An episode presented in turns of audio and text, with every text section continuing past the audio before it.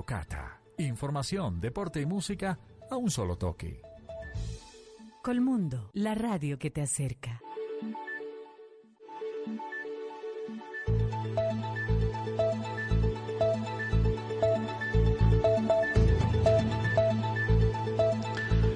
Jueves 26 de mayo, son las 12, 2 minutos, 12, 2 minutos del mediodía, originando desde el centro de la ciudad de Bucaramanga, ubicados exactamente sobre la carrera 26 con calle 36, esquina, edificio P Fénix, eh, piso quinto, Colmundo Radio, aquí en la ciudad de Bucaramanga, a través del dial 1230. También nos puede escuchar y sintonizar a través del www.colmundo, eligiendo Bucaramanga como la ciudad para que escuche la información, o a través de nuestra aplicación en la Play Store como Colmundo Bucaramanga. Gracias por estar en sintonía. 12, 3 minutos. Hoy en la pared técnica nuestro amigo Hugo Lucema, mi nombre es Jair Lagos y estos son los titulares aquí en la tocata de Colmundo Radio. La tocata en Colmundo, la radio que te acerca.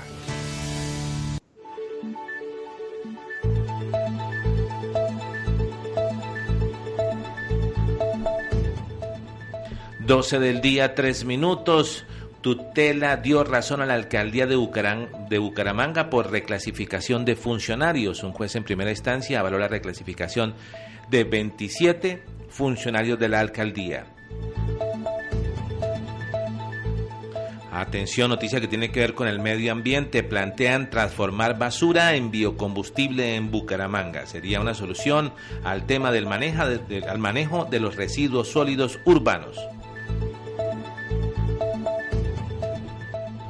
Por otra parte, en el tema eh, municipal, el Consejo de Florida Blanca revocó el proceso para elección de Contralor. La mesa directiva del Consejo de Florida Blanca revocó el proceso para elegir el Contralor.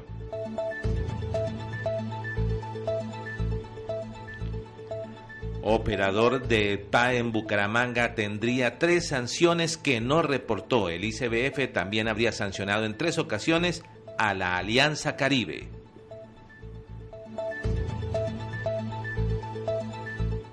Sin duda el tema nacional tiene que ver con el tema de la, de la, desaparición de los periodistas y la aprobación de la ley de marihuana eh, medicinal en el Congreso. El senador Juan Manuel Galán, autor de la iniciativa, celebró la aprobación. Mañana tendremos participación con nuestros amigos de, de Washington eh, nuestra colombiana ah, aliada, nuestra corresponsal Sara Cifuentes y nuestro amigo Luis Medina desde Argentina, Buenos Aires, opinando acerca del tema de la legalización de la marihuana, cómo lo ven a nivel internacional, cómo se ve Colombia, qué ha pasado en Estados Unidos con aquellos estados, para la redundancia, donde se ha aprobado esta ley. Eh, de acerca de la marihuana medicinal y que aquí eh, en Colombia empieza a regir porque es aprobada la ley de la marihuana medicinal en el Congreso. Esta y otra información aquí en la tocata de Colmundo Radio.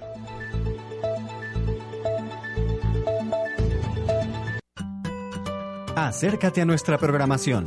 De lunes a viernes a las 3 de la tarde destacamos los valores de nuestra gente. Carlos García conduce Gente Colmundo Acompáñanos en el gran vecindario de la radio. Colmundo, la radio que te acerca. El maltrato infantil no es solo la agresión física. El maltrato también es el abuso sexual y psicológico, el descuido y el trato negligente sobre el niño, la niña o el adolescente, aún desde la gestación. Veamos que uno de los casos más aberrantes que se están presentando en el país han sucedido en municipios de Cundinamarca. Es un llamado de atención para que podamos eh, mirar algunas propuestas de prevención contra el abuso sexual en las diferentes comunidades y municipios. Todos podemos ayudar a prevenir el maltrato infantil, denunciando el abuso y buscando nuevas oportunidades que ayuden a cambiar la realidad de los niños y las niñas. Escuchémoslos y creámosles. Preguntémosles si tienen algún dolor físico o emocional una invitación de Colmundo, la radio que te acerca. Continuamos. La tocata.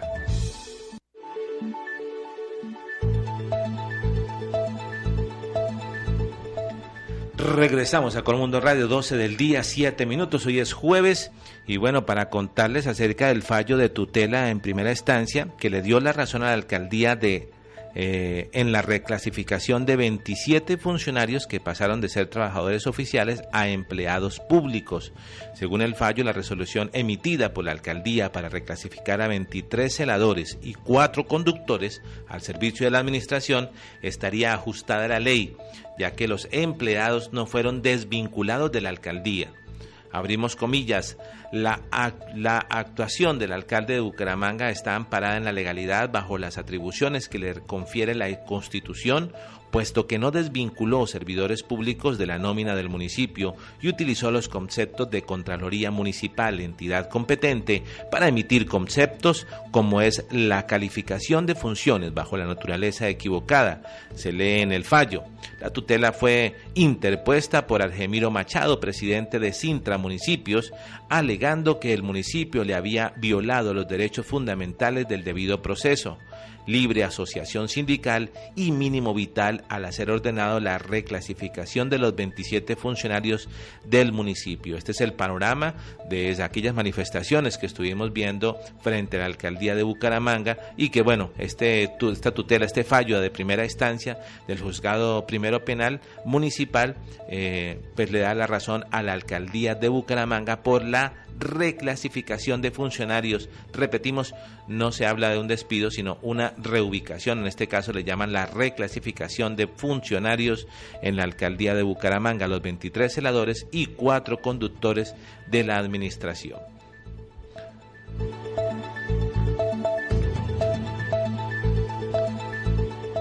Por otra parte, les contamos lo que se plantea transformar en basura o en biocombustible en Bucaramanga, lo que será una solución al tema del manejo de los residuos sólidos urbanos, eh, también alejará los malos olores y no afectará la tarifa del servicio de aseo.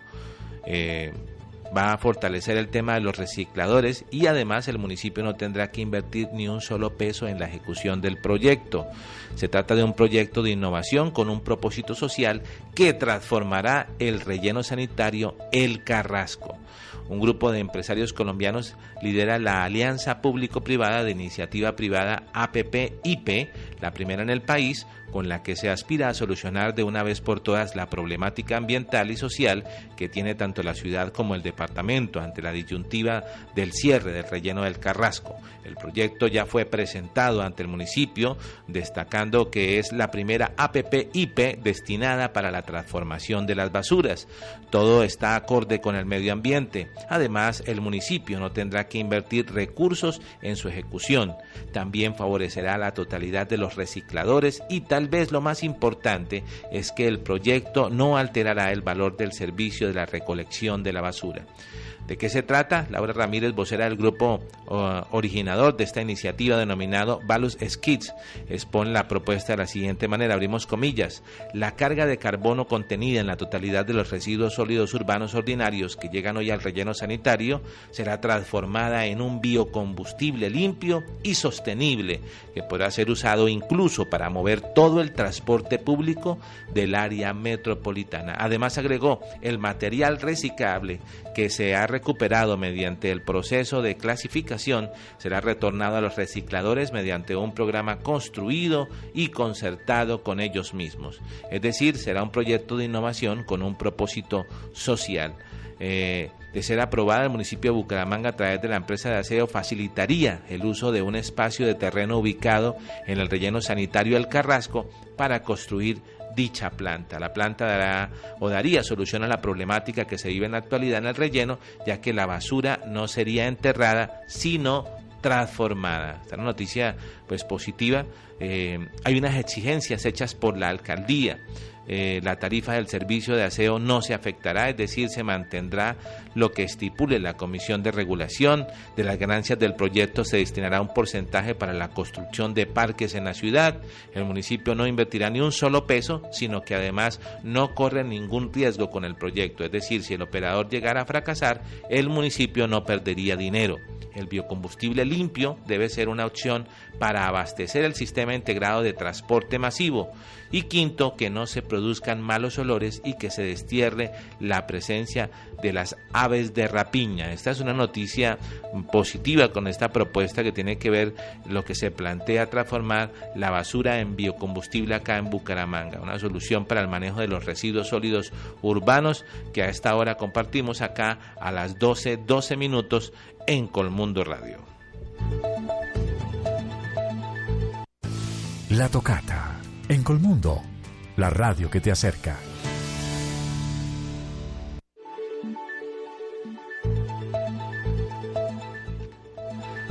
A las 12, de, 12 del día establecemos comunicación gracias a la tecnología con nuestro compañero Omar Ortiz, a quien le damos la bienvenida. Omar, adelante con la información.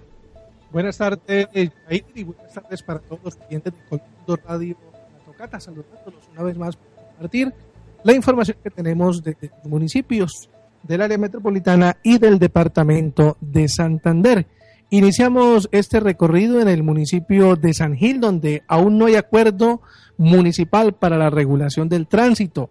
Aún continúa en diálogo la posibilidad de realizar un nuevo convenio entre la Secretaría de Tránsito y la Policía Nacional con el fin de que esta institución preste el servicio de vigilancia, control y prevención a todo lo que concierne en el tema de tránsito que por ahora está siendo manejado directamente por la Secretaría en cabeza de Sergio Sarmiento González, de acuerdo con el comandante de la estación de San Gil, capitán José Fernando León, toda la documentación ya se encuentra en la administración municipal y se está esperando adelantar todos los procesos administrativos para lograr el acuerdo. Efectivamente, en el momento pues el convenio se encuentra realizándose, está la documentación por parte de la alcaldía, de la administración municipal y la Policía Nacional ya están efectuando eh, las disposiciones legales que tiene que crearse y tienen que generarse para realizar un buen convenio sin que se presente ninguna novedad.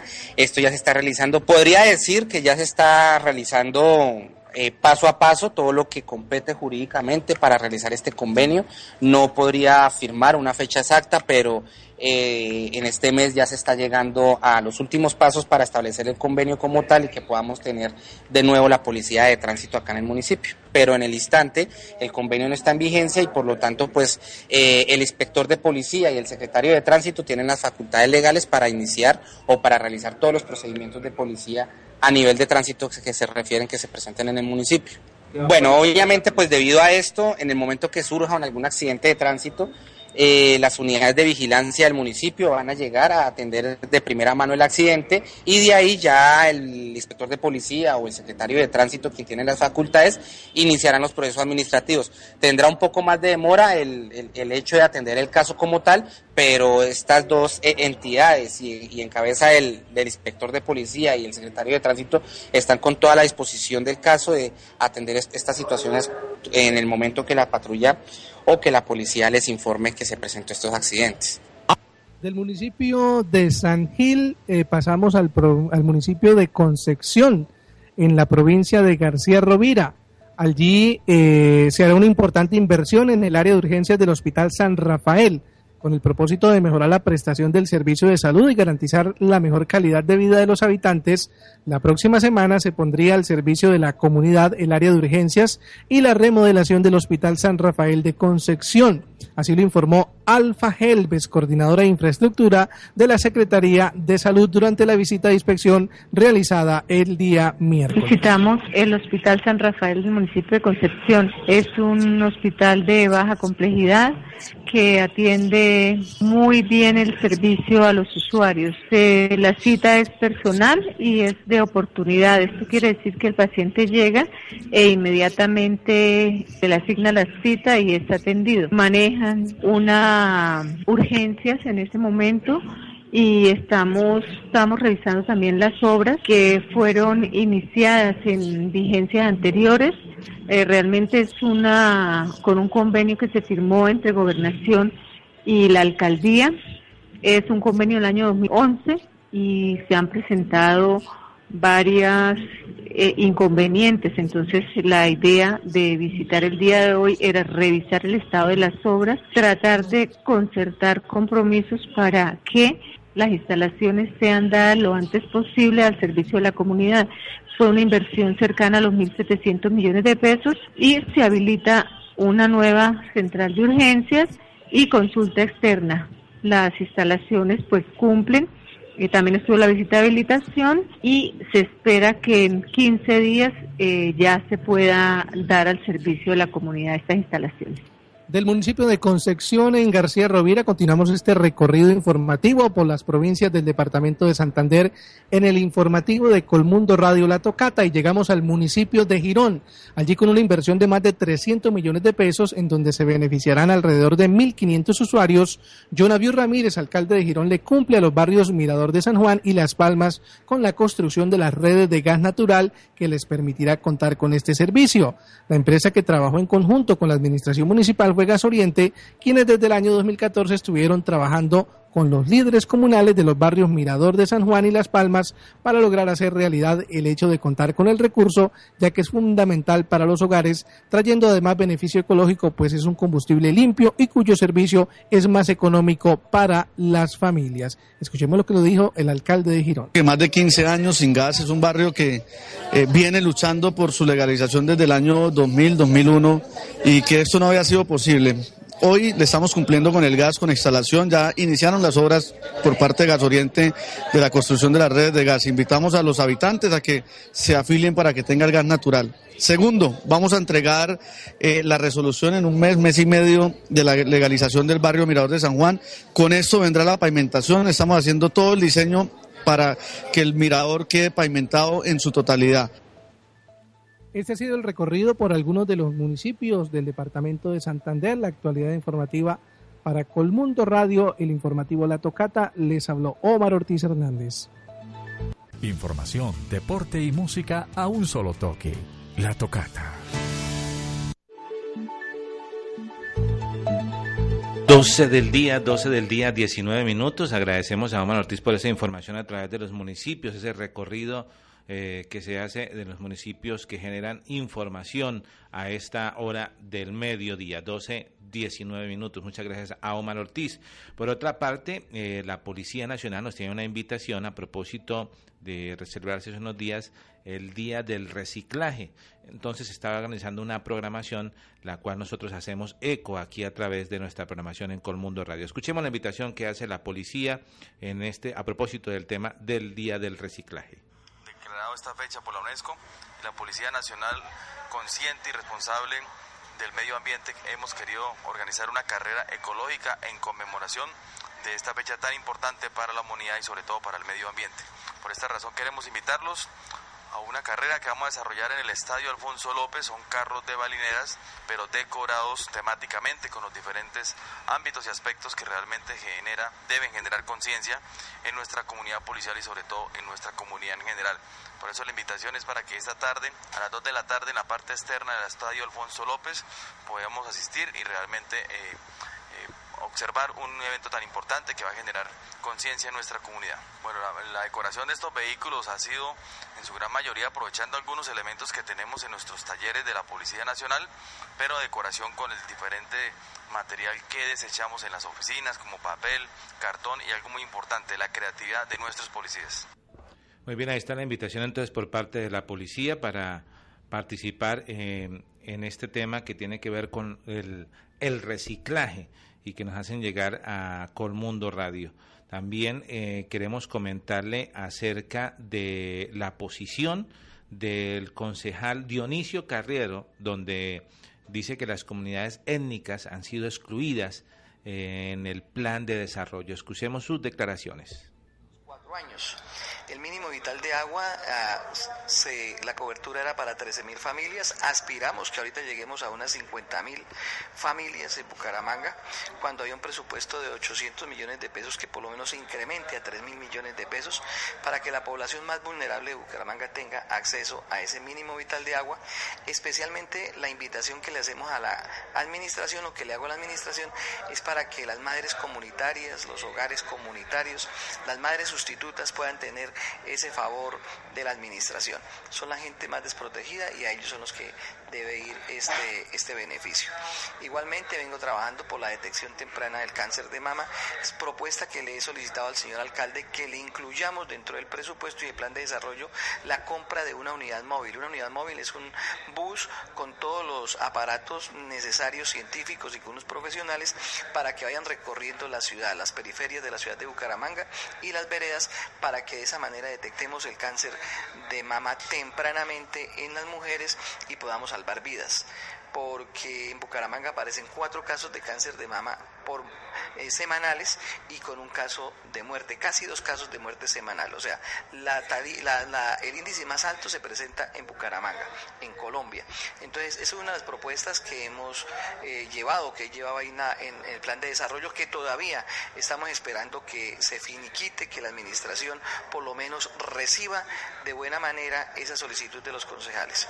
Igualmente venimos trabajando con el mínimo, eh, con los habitantes de calle, que tampoco había una caracterización ni hay eh, en esa línea ni metas, no hay nada en el plan de desarrollo. Ah, en la propuesta que hemos hecho, ellos han sido receptivos, esperamos que para la, para la aprobación sean incluidos. ¿Qué, eh, propuesta es la de los habitantes de calle? En Bucaramanga eh, hay entre 1.000, 1.200, 1.500 habitantes de calle. En el plan de desarrollo aparecía muy mínimo, cuatro actividades al año. Imagínense, cuatro actividades al año, eso no es nada para los habitantes de calle. Ellos merecen también la protección del Estado porque son el abandono del Estado. Entonces ahí es donde nosotros le llamamos la atención a la administración que sea más incluyente en esa parte social. Bueno, y usted también está trabajando con la minoría eh, de la parte indígena, ¿no? O los desplazados. Coméntenos un poco sobre ese proyecto. Bueno, con las minorías étnicas. Yo vengo trabajando también con los indígenas de Bucaramanga. En Bucaramanga hay cerca de 700 indígenas que están eh, eh, en el norte, en, Esperanza 1 y Esperanza 2, y en Café Madrid están los UBA, están los Incas, los del Putumayo. yo vengo trabajando con ellos. En el plan de desarrollo le pedíamos al señor secretario de Planeación y el de Desarrollo desarrollo social, que se ha incluido estos indígenas eh, con unas propuestas más claras, porque es muy superficial en el plan de desarrollo. Eh, esa población es vulnerable, necesitamos para ellos que tengan acceso a la universidad pública, a la universidad del pueblo, que nosotros le hemos defendido mucho y que ahí no aparece dentro del plan de desarrollo. Bueno, ahí están las opiniones del concejal Dionisio Carrero eh, comunicando el tema de que las comunidades étnicas son han sido excluidas en el plan de desarrollo y quienes siguiendo trabajando con el tema que era banderado hace un tiempo que es el cáncer de mama y bueno todo lo que se lidera que tiene que ver con esta connotación. Por otra parte también tenemos declaraciones de Henry Gamboa eh, diciendo que la alcaldía está socializando otro plan de desarrollo y no el que todos conocemos. Escuchemos de qué se de qué se trata estas declaraciones audiencia pública. Un escuchamos las declaraciones. En este momento, una audiencia pública para debatir el tema de plan de desarrollo, que ha sido un tema bastante complicado y que se ha tenido diferentes puntos de vista. Me gustaría eh, que me comentara por qué se está llevando otra reunión en otro salón de gobierno de la alcaldía y no aquí en el Consejo de Bucaramanga. Pues yo, la verdad, de acuerdo a la metodología y a los trámites, a las instancias que ha establecido, eh, Planeación Nacional y la Ley 152 del 94 manifiesta que a partir del siguiente día de elección el señor alcalde empieza a construir su plan de desarrollo, que debe culminar el 28 de febrero con eh, haberlo socializado, concertado, construido con toda la comunidad de Bucaramanga. Ahí termina ese proceso de socialización y de construcción para podérselo remitir el primero de marzo al Consejo Territorial de Planación, donde está igualmente representada las fuerzas vivas, la academia, eh, los líderes comunales, los líderes comunitarios, las juntas de acción comunal, las universidades, eh, todas las fuerzas vivas. Ese proceso de socialización y concertación con el Consejo Territorial termina igualmente el 30 de marzo. De ahí tiene la Administración casi 30 días para igualmente eh, aceptar las observaciones que se hacen por el Consejo Territorial y tiene plazo hasta el 30 de abril para traerlo al Consejo de Bucaramanga. Efectivamente, en ese plazo llegó aquí al municipio, al, Consejo de Bucaramanga, y ahí inicia el estudio ya final, que es el primer debate y segundo debate, es del Consejo de Bucaramanga. Cualquier modificación se hace en el Consejo de Bucaramanga, no se hace en otra instancia. Entonces no, no, no, entendería qué es lo que está haciendo la administración. ¿Será que está distrayendo el estudio el que estamos haciendo acá? ¿Será que nos va a traer otro plan de desarrollo a discutir al final en, los últimos tres días?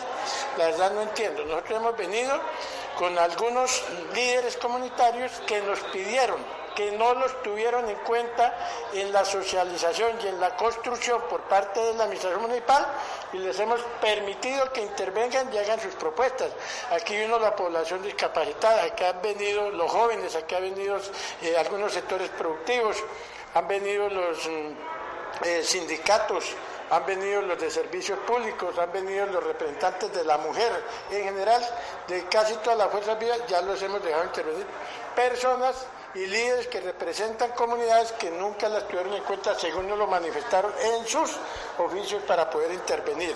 Ahorita nos están pidiendo intervención los ah, afrodescendientes que tampoco los tuvieron en cuenta. Creo que mañana los vamos a dejar intervenir y así sucesivamente. Pero no entiendo qué está haciendo la administración paralelamente eh, otra concertación y en esas concertaciones salen modificaciones. Entonces, no sé cómo las va a tramitar la administración ante el Consejo de Bucaramanga. Bueno, ahí tenemos declaraciones del concejal Henry Gamboa, eh, pues que también está extrañado de la situación que se que sucede en el Consejo.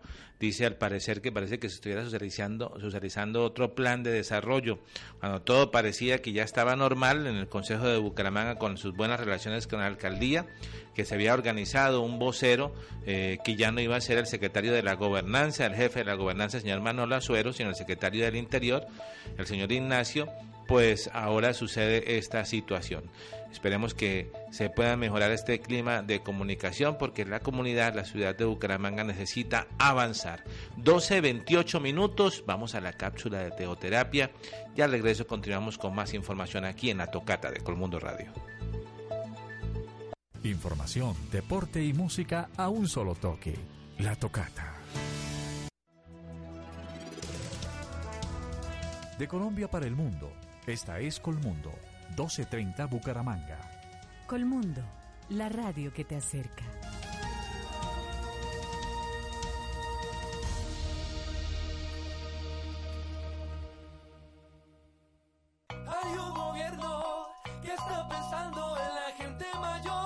Beneficiarios del programa Colombia Mayor. Hasta el jueves 26 de mayo se estará pagando el subsidio al adulto mayor en todo el país. Lo invitamos a cobrar a tiempo y así evitar suspensiones. Cualquier inquietud, diríjase a la alcaldía de su municipio o llame al 018000 18 33. Un mensaje del programa Colombia Mayor.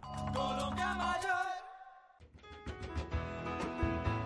Si quiere encontrar libros que le llenen el alma, la vida y el espíritu, visite Librería Publimundo, ahora en su nueva sede, carrera 36, número 4295 en Bucaramanga. Teléfono 301-529-8408. Visite nuestro catálogo de productos en www.publimundo.com.co.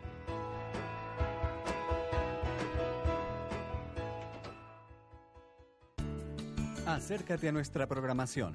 Juan Carlos Mejía y su equipo te invitan a un tiempo de renovación espiritual. Como siempre lo hacemos, queremos comunicarles noticias positivas, noticias buenas. Teoterapia para todos. La respuesta de Dios para nuestra restauración integral.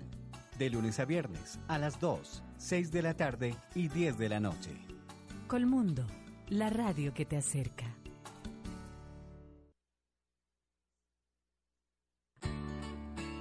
Acércate a nuestra programación de fin de semana. Jaime Alonso Dueñas te invita a disfrutar de una taza de café caliente para el alma. Los domingos a las 6 de la mañana. Amanecer con Dios Dominical. Con mensajes positivos para comenzar el día y la semana. Colmundo, la radio que te acerca. Acércate a nuestra programación. De lunes a viernes a las 3 de la tarde destacamos los valores de nuestra gente Carlos García conduce Gente Colmundo. Acompáñanos en el gran vecindario de la radio. es, una de las experiencias más hermosas. No hay palabras para explicar lo que un nuevo padre siente cuando por primera vez fija su mirada en los ojos de su hijo recién nacido. Es indescriptible ver esos pequeños seres humanos brotar como capullos y comenzar a crecer, a aprender y a desarrollar todo su potencial. ¿Y qué decir de aquel sublime instante cuando sus primeras palabras son papá, mamá? Tenemos que reconocer que ser padres es un privilegio dado por Dios, un Dios bueno y misericordioso que nos ha confiado la hermosa responsabilidad de educarlos, de guiarlos y acompañarlos paso a paso, de tal manera que crezcan no solo en estatura, sino en sabiduría y en gracia ante Dios y ante la sociedad, hasta que lleguen a formarse en hombres y mujeres de bien, que sean luminares, que resplandezcan en un mundo que se encuentra en tinieblas. Para ti también hay una respuesta. Comunícate con nuestros centros de teoterapia integral. 310-326-7673. 310-326-7673. Continuamos. La tocata.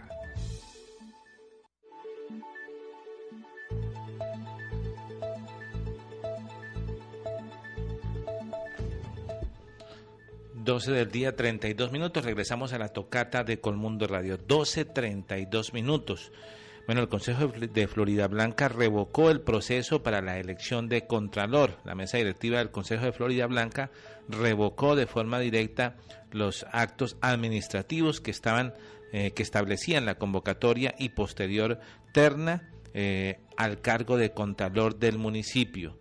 La resolución fue emitida por los concejales eh, Néstor Borques y Marcos Olarte, como en primer y segundo vicepresidentes del Consejo respectivamente, quienes argumentaron cuestionamientos eh, a la mesa directiva, eh, que la decisión de la revocatoria se tomó luego de unos análisis permanentes sobre cómo se hizo el trámite para elegir al Contralor de Florida Blanca. Entre los argumentos, el Consejo Florideño señaló haber encontrado indebida motivación de acto administrativo, vulneración al principio de planeación, déficit de garantías de la empresa que apoyó el proceso de elección, falsa expectativa de derecho, incorrecta notificación del acto administrativo, vulneración del principio de publicidad, sustracción de obligaciones impuestas por resolución judicial e inducción eh, a error en la convocatoria. Dentro de las razones que nos llevaron a revocar el proceso que se había establecido a finales del año pasado, lo que queremos es que las acciones que realice este Consejo Municipal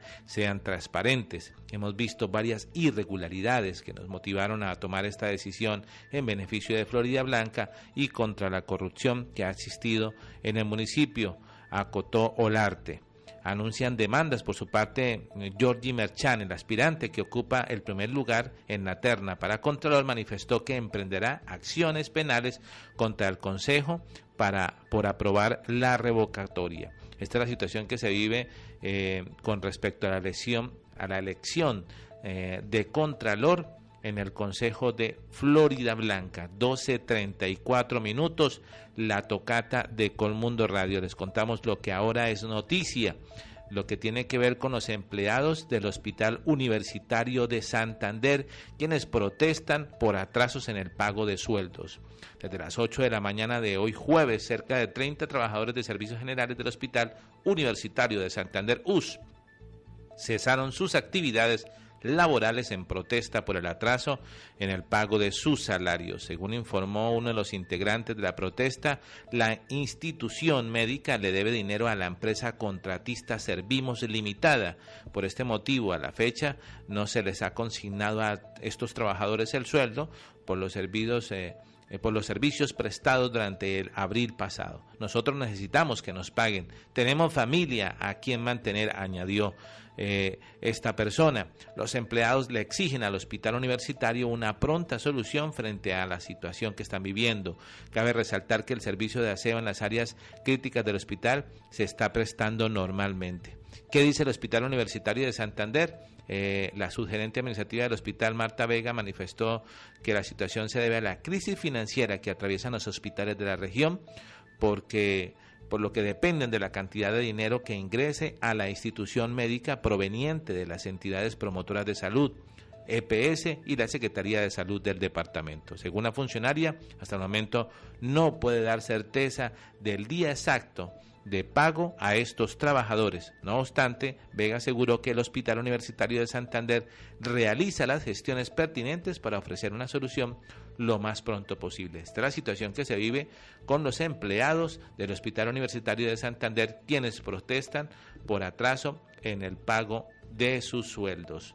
12 del día, 36 minutos. La tocata de Colmundo Radio lo tiene informado de lo que pasa en la ciudad de Bucaramanga. Eh, el tema del PA, el Plan de Alimentación Escolar, ha sido noticia todo este mes de mayo. Eh, pues en Bucaramanga tendría tres sanciones que no reportó el operador del PAE. Además de la sanción por parte de la Gobernación de Bolívar, Alianza Caribe tendría tres sanciones más por parte del ICBF eh, que tampoco reportó en la licitación del PAE municipal. Esa es la situación que se está viendo entre la Secretaría de Desarrollo de la Alcaldía. Llegó la notificación del ICBF sobre la sanción contra la Corporación Alianza Caribe por incumplimiento contractual. Según la certificación allegada a la Secretaría de Desarrollo de la Corporación Alianza Caribe, habría sido sancionada por la seccional Magdalena del Instituto Colombiano de Bienestar Familiar por incumplimiento de tres contratos, uno en el 2010 y dos en el año 2011. Así es que con las resoluciones 810 del 10 de mayo del 201, la 1280 de julio del 2011, eh, la Corporación Alianza Caribe fue sancionada por el ICBF por incumplimiento en tres contratos que sumados superaban los 25 millones. Eh, ya medios de comunicación habían revelado la existencia de la resolución del 27 de noviembre del 2012 por medio de la cual se declaró el incumplimiento del contrato del año 2011 entre el Departamento de Bolívar y Alianza Caribe. Entonces se espera reposición. Cabe recordar que el pasado 10 de mayo la alcaldía revocó la adjudicación del PAE municipal que había sido otorgada a Alianza Caribe al obtener el mayor puntaje en el proceso, pero por haber omitido el reporte de sus sanciones previas, como lo indicaba el pliego de condiciones de la licitación, fue causal de la revocatoria a la empresa cartagenera en este proceso. Esta es la situación que se vive con respecto al plan de alimentación escolar. El operador del PA en Bucaramanga tendría tres sanciones eh, que no reportó. 12.38 minutos con Mundo Radio. Acércate a nuestra programación. De lunes a viernes a las 11 de la noche habrá total claridad en Sol de Medianoche con Jaime Alonso Dueñas. Acompáñanos a este espacio de luz.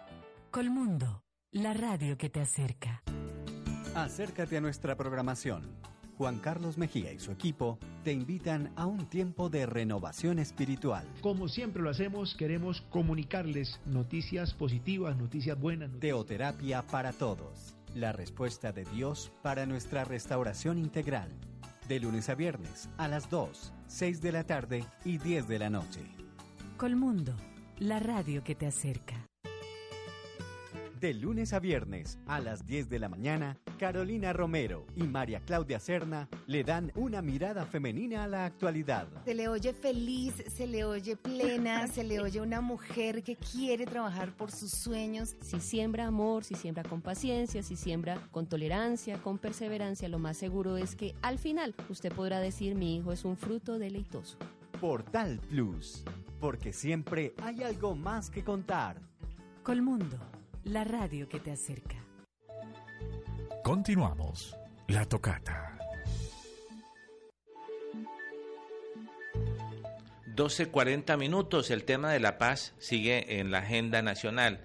Quiero entregarle la paz al pueblo para que él decida, dice el presidente. Este jueves la Corte Constitucional realiza la audiencia sobre el plebiscito por la paz. Em, se escucharán 24 intervenciones en medio del proceso de revisión que ese alto tribunal hace del proyecto de ley estatutaria que aprobó el Congreso para convocar a un plebiscito por la paz. El primero en intervenir fue el presidente Juan Manuel Santos, quien señaló que con el plebiscito se busca entregarle la paz al pueblo para que decida si seguimos avanzando por el camino que hemos recorrido, dijo el mandatario. Pidió explícitamente a la Corte que declare exequible la ley estatutaria que regula el plebiscito como mecanismo para refrenar los acuerdos de paz con las FARC. El presidente dijo ante los nueve magistrados que es respetuoso de la ley y que y también del Estado social de derecho y que se dirige ante el alto tribunal como abrimos comillas, un colombiano que anhela vivir en una nación sin guerra. Hoy el ciudadano colombiano y presidente se hacen uno para pedirle a la Corte que declare exequible el plebiscito. Santos añadió que su deseo es hacer realidad el artículo 22 de la Constitución que indique que la paz es un derecho y un deber de obligatorio cumplimiento. El presidente explicó, el plebiscito no es nada diferente que regresar al, al pueblo que me eligió para preguntarle si cumplí mis compromisos para lograr la paz y la Secretaría Jurídica entregó un escrito sobre las razones legales. Santos explicó a la Corte por qué insiste en el plebiscito como un mecanismo de refrendación, pese a que, a que como presidente tiene las facultades para firmar el acuerdo y aprobarlo. Abrimos comillas, dice, mi talante democrático me obliga a poner la paz por encima de la voluntad de un mandatario o de un gobierno. La paz no es de Juan Manuel Santos, sino que le pertenece a todos los colombianos. A su vez, el ministro del Interior, Juan Fernando Cristo, afirmó que la ley que aprobó el Congreso para convocar a un plebiscito fue una ley excepcional, cuyas reglas solo se aplicarán para esta ocasión y que no tuvo ni un solo vicio de trámite o equivocación. Eh, todo este proceso está realizando el día de hoy, em, pues que tiene que ver con el tema del plebiscito, el tema de la paz, los acuerdos de paz que se, se están generando aquí en, Colombia, pero que bueno, ha tenido como la mesa de diálogo em, La Habana. El procurador em, dijo eh, que el artículo en la Constitución es más grave que un golpe de Estado. y se perdieron la vergüenza Ordóñez a Santos y, eh, y al alto comisionado por la paz. Esas son las declaraciones eh, en uno de sus más duros pronunciamientos contra la manera como se está manejando el proceso de paz con la FARC. El procurador general Alejandro Ordóñez acusó al gobierno y a los negociadores en La Habana de querer defraudar al Congreso, a la Corte Constitucional, a la comunidad internacional y al pueblo colombiano. Em, dice, esta mañana estaba oyendo la intervención del señor presidente y del doctor Sergio Jaramillo, el alto comisionado de paz. Perdieron la vergüenza, perdieron la vergüenza, dijo Ordóñez. Esas son las reacciones de lo que pasa con respecto a, a lo que a, lo que se ha originado hoy, que es noticia, que tiene que ver con el plebiscito que busca el, presidente eh, aquí para, para el tema de, las mesas de diálogo que se han instaurado y que pueda firmar y dar por fin eh, este acuerdo. Pero todo está eh, esperando en que se se pueda organizar de una mejor manera. Eh, Humberto de la Calle también ha tenido opiniones al respecto. Dice, la paz no es la exclusión de la justicia. El jefe negociador del gobierno manifestó que el logro de la paz, que es un, es un derecho y un deber que es compatible con una forma de ser justicia. Entonces, eh, esperemos, porque son muy fuertes las declaraciones eh, del procurador y, y llamando de que perdieron la vergüenza y defraudadores al presidente Santos y al comisionado. Eso es lo que noticia, lo que es noticia con respecto al tema del panorama nacional. Ahora pasemos al panorama internacional, hablemos de la situación que vive nuestro vecino país de Venezuela, las 12.45 minutos. Se habla de que Venezuela está al borde de la dolarización. ¿eh? Y veamos que por lo menos el país eh, como Ecuador ya maneja eh, en su economía el dólar. Pues ahora se habla de Venezuela, así lo pronostica un experto internacional quien dice que el uso de la moneda estadounidense se va a imponer en el vecino país como resultado de la eh, hiperinflación que está viviendo. Las cifras oficiales de Venezuela indican que terminó el año pasado con una inflación igual o superior a 180% tendencias que continúan este año y que han llevado a algunos economistas a pronosticar que de seguir con un costo de vida tan elevado es probable que el vecino país termine dolarizado. En la opinión de Daniel Fernández Méndez, un analista del Instituto eh, Mises, cuyo pronóstico se basa en el hecho de que un país llega a la dolarización cuando tiene hiperinflación, un fenómeno que se produce cuando registra un incremento de su nivel de precios de 50% o más al mes, dijo. Si bien Venezuela aún no está a punto, eh, o no está en ese punto, todo parece indicar que va para allá y aún paso bastante acelerado. Eh, dice el experto, según los reportes económicos como el Business Insider y el Market Oracle. Eh, Fernández eh, Méndez agrega que Venezuela registra uno de sus peor, de las peores tasas de inflación históricas. En 1996 tuvo una de 103% y es hoy también el país con mayor costo de vida del mundo. El segundo lugar está en Ucrania. Pero repetimos, esta cifra es bastante delicada. Eh, el país con mayor costo de vida del mundo, la hiperinflación que está como resultado de un déficit eh, bastante creciente en el vecino país de Venezuela, es lo que es noticia, y que pues pronostica la llegada del tema del dólar, el, al borde de la dolarización, eh, lo que está sucediendo con respecto al tema de la economía en nuestro vecino país. Un tema que es noticia y que no podemos pasar por alto y que mañana desarrollaremos aún más es que el Congreso aprueba el uso de la marihuana para fines medicinales. Hace unos días acá en Bucaramanga hubo una marcha, hubo unas manifestaciones, inclusive se convocó a un parque para que eh, fueran a, consumir la marihuana. Eh, pero bueno, esto es lo que pasa en nuestro país. La Cámara de Representantes de Colombia aprobó hoy en último debate el proyecto de ley que reglamenta el uso de la marihuana con fines medicinales, informaron fuentes oficiales. Según esa corporación, la, iniciativa tuvo 84 votos a favor y 4 en contra. Y la reglamentación del uso queda a cargo de los Ministerios de Salud, Justicia y Agricultura. Por su lado, el autor del proyecto, eh, el senador del Partido Liberal, se le ocurrió esta fabulosa idea, supuestamente, Juan Manuel Galán expresó su, su satisfacción por la aprobación de la ley y dijo en su cuenta de Twitter que hoy ganaron los pacientes. ¿Cuántos realmente son pacientes del tema de la marihuana, no? Como los textos aprobados en Senado y en Cámara tienen algunas diferencias, la semana entrante irán a conciliación para luego pasar a una sanción presidencial. La ley reglamenta el cultivo, producción, fabricación, adquisición, importación, exportación, almacenamiento, transporte, comercialización, distribución, uso y posesión de las semillas de la planta de marihuana con fines medicinales y científicos. Además regula lo relacionado con los derivados, los derivados de la marihuana y los productos que la contengan, tales como cremas, pastillas, jarabes, entre otros artículos con que se tratan diferentes enfermedades. El proyecto aclara que no se trata de la legalización del uso recreativo de la marihuana, sino de su uso con fines médicos para pacientes con enfermedades graves o terminales. Colombia es una de las principales naciones productoras de marihuana, como se conoce a los cogollos o flores femeninas del cáñamo, donde se concentran sus propiedades psicoactivas. Con aprobación de hoy, Colombia, el día de ayer mejor, Colombia se suma a Chile, Puerto Rico y Uruguay, países latinoamericanos que ya cuentan con una legislación sobre el uso de la marihuana con usos terapéuticos y paliativos. Mañana estaremos hablando más a fondo de esta situación eh, que vive el país eh, con nuestros colegas, nuestros aliados eh, en Estados Unidos, Sara Cifuentes, exactamente en Washington, y también con nuestro amigo en Buenos Aires, Argentina, Luis Medina, contando de cómo, cómo se percibe a Colombia ahora con esta situación em, de la legalización de la marihuana. Mm, de que estábamos, que, que, Colombia ha sido esquematizado, tiene ese estigma muchas veces que no nos ven sino eh, como ese productor, las series colombianas, eh, las películas que se generan.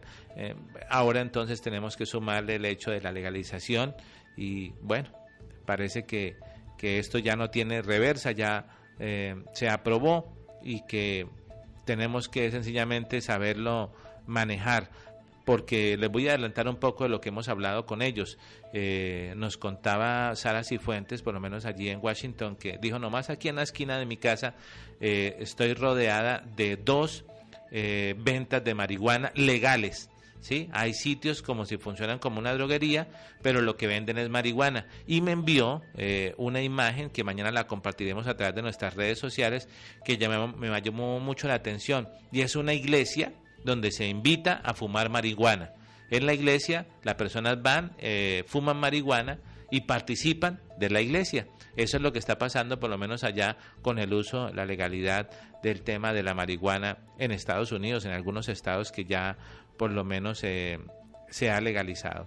Eh, esperemos mañana ampliar esta información aquí a través de Colmundo Radio. 12 del día, 51 minutos, Colmundo Radio.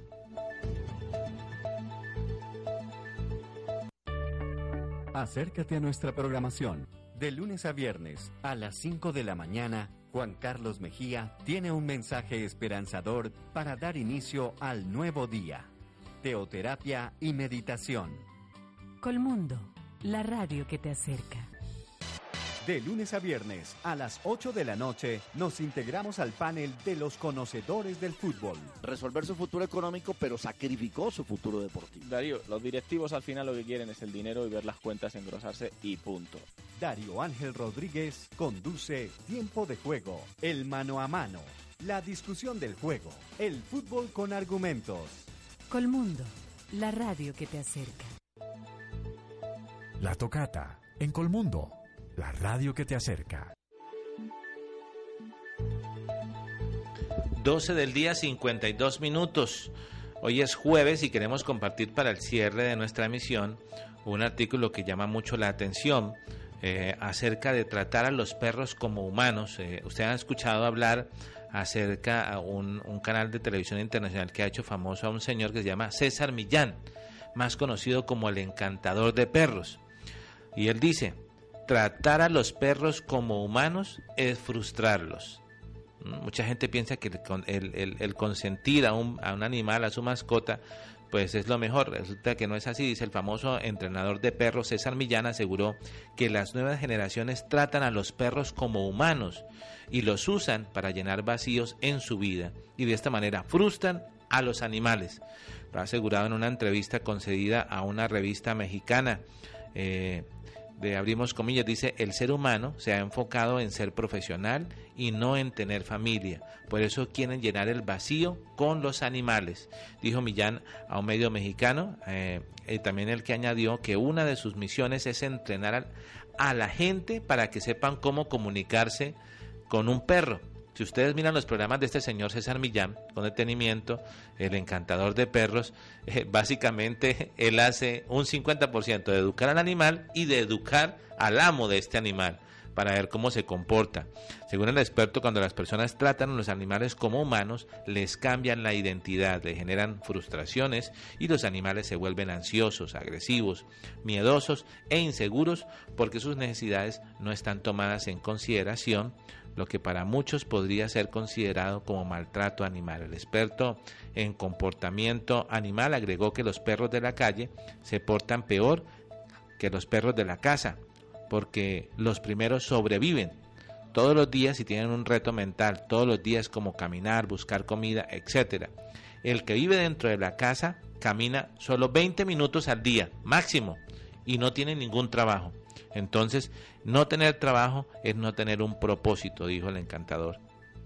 Eh, en el año dos, eh, en marzo precisamente el Departamento de Control y Cuidado Animal eh, en la ciudad de Los Ángeles salió una investigación contra Millán por acusaciones de maltrato animal por quejas debido a un episodio en una serie de Nat Geo ah, donde alguien toma un cerdo de una pata trasera mientras que un perro corre a atacarlo y que representa una violación al código animal o crueldad animal en California. También nos da este reportaje que compartimos a esta hora con todos ustedes. Entonces, eh, la recomendación, si usted tiene una mascota, pues sencillamente no la trate como a un ser humano, no busque llenar ningún vacío con estos animales, con sus mascotas, porque lo que va a hacer es frustrar usted al animal mm, y no realmente, eh, pues, que busque hacer lo que es que hacer que, un perro sea compañía, que sea realmente la mascota, lo que usted quiere hacer. Eh, le invitamos para que usted, quiere conocer más acerca de lo que de las noticias, de lo que desarrollamos acá a través de este portal informativo, a través de la tocata, pues si nos sigue a través de nuestras redes sociales. Queremos dejarlos con un artículo que hemos subido eh, a nuestra a nuestra página en Facebook, el cual queremos compartir con ustedes, que nos ha llamado la atención para este último minuto y que tiene que ver con la relación de pareja. Em, ya les contaremos de qué se trata, que es un tema bastante curioso para que usted opine al respecto. Y es a las 12.56 minutos eh, un tema curioso. Escúchelo con detenimiento. Las personas que se tiran pedos junto a su pareja tienen una relación más duradera. Las personas que se tiran pedos junto a su pareja, a su pareja tienen una relación más duradera. Al hacer cosas ridículas en pareja, los lazos afectivos toman fuerza y benefician mucho a la relación. Esto lo ha confirmado eh, Lea Di Cesare, quien publicó un artículo en el portal cibernético Family Share, donde relata la primera vez que se tiró un pedo, o sea, un gas, un gas estomacal o una flatulencia, junto a su marido. Eh, la autora del libro eh, de siete claves para criar niños con confianza, ella afirma que en el matrimonio, que un matrimonio sólido reina el sentido de seguridad, aceptación y honestidad y libertad eh, compartida individual. La mujer se casó con 20 años y actualmente es madre de tres niños, lleva más de 10 años dedicada al estudio de relaciones de, de pareja y afirma, con todo el tiempo que llevamos casados, mi esposo recuerda el primer pedo que me tiré frente a él. La acción cambia cuando nuestra relación es para siempre. Él cuenta la historia de ese momento con mucho entusiasmo y asegura que en ese momento supo que iba a estar casado conmigo toda la vida. ¿Mm? ¿Cómo les parece? Supo que se iba a casar cuando se tiró un pedo frente a ella. ¿Ah? Reconoció que la primera vez fue accidental y que siempre intentaba evitarlos. Tan pronto crucé esa línea íntima, le di permiso para que él se tirara todos los pedos posibles delante de mí y esto podría convertirse en una tortura en ocasiones. Pero lo cierto es que me dio la oportunidad para apreciar mi libertad dentro de la relación y me dio la licencia para ser yo misma y estar con detalles de mis pequeños. Entonces ella dice que esto le permitió que el compartir sus pedos eh, más fácilmente eh, pues hiciera que la pareja fuera aún más estable y que el, pedo que se tiró eh, le mostró que iba a estar con ese hombre toda la vida. Entonces la pregunta es usted, si usted es casado, pregúntele a su esposa o usted analice si se ha tirado un pedo delante de ella o ella delante de usted y esto ha generado más confianza. Con ese artículo lo dejamos, bastante curioso, hoy en Colmundo Radio. En la parte técnica, nuestro amigo Hugo Alucema, la información de los municipios de nuestro compañero Omar Ortiz, mi nombre es Jair Lagos. Mañana nos encontramos en nuestro enlace internacional para compartir el tema de la legalización de la marihuana con nuestros amigos desde Buenos Aires, Argentina y desde Washington, Estados Unidos. A las 12 del día en la tocata de Colmundo Radio. Feliz tarde para todos. La Tocata, en Colmundo, la radio que te acerca.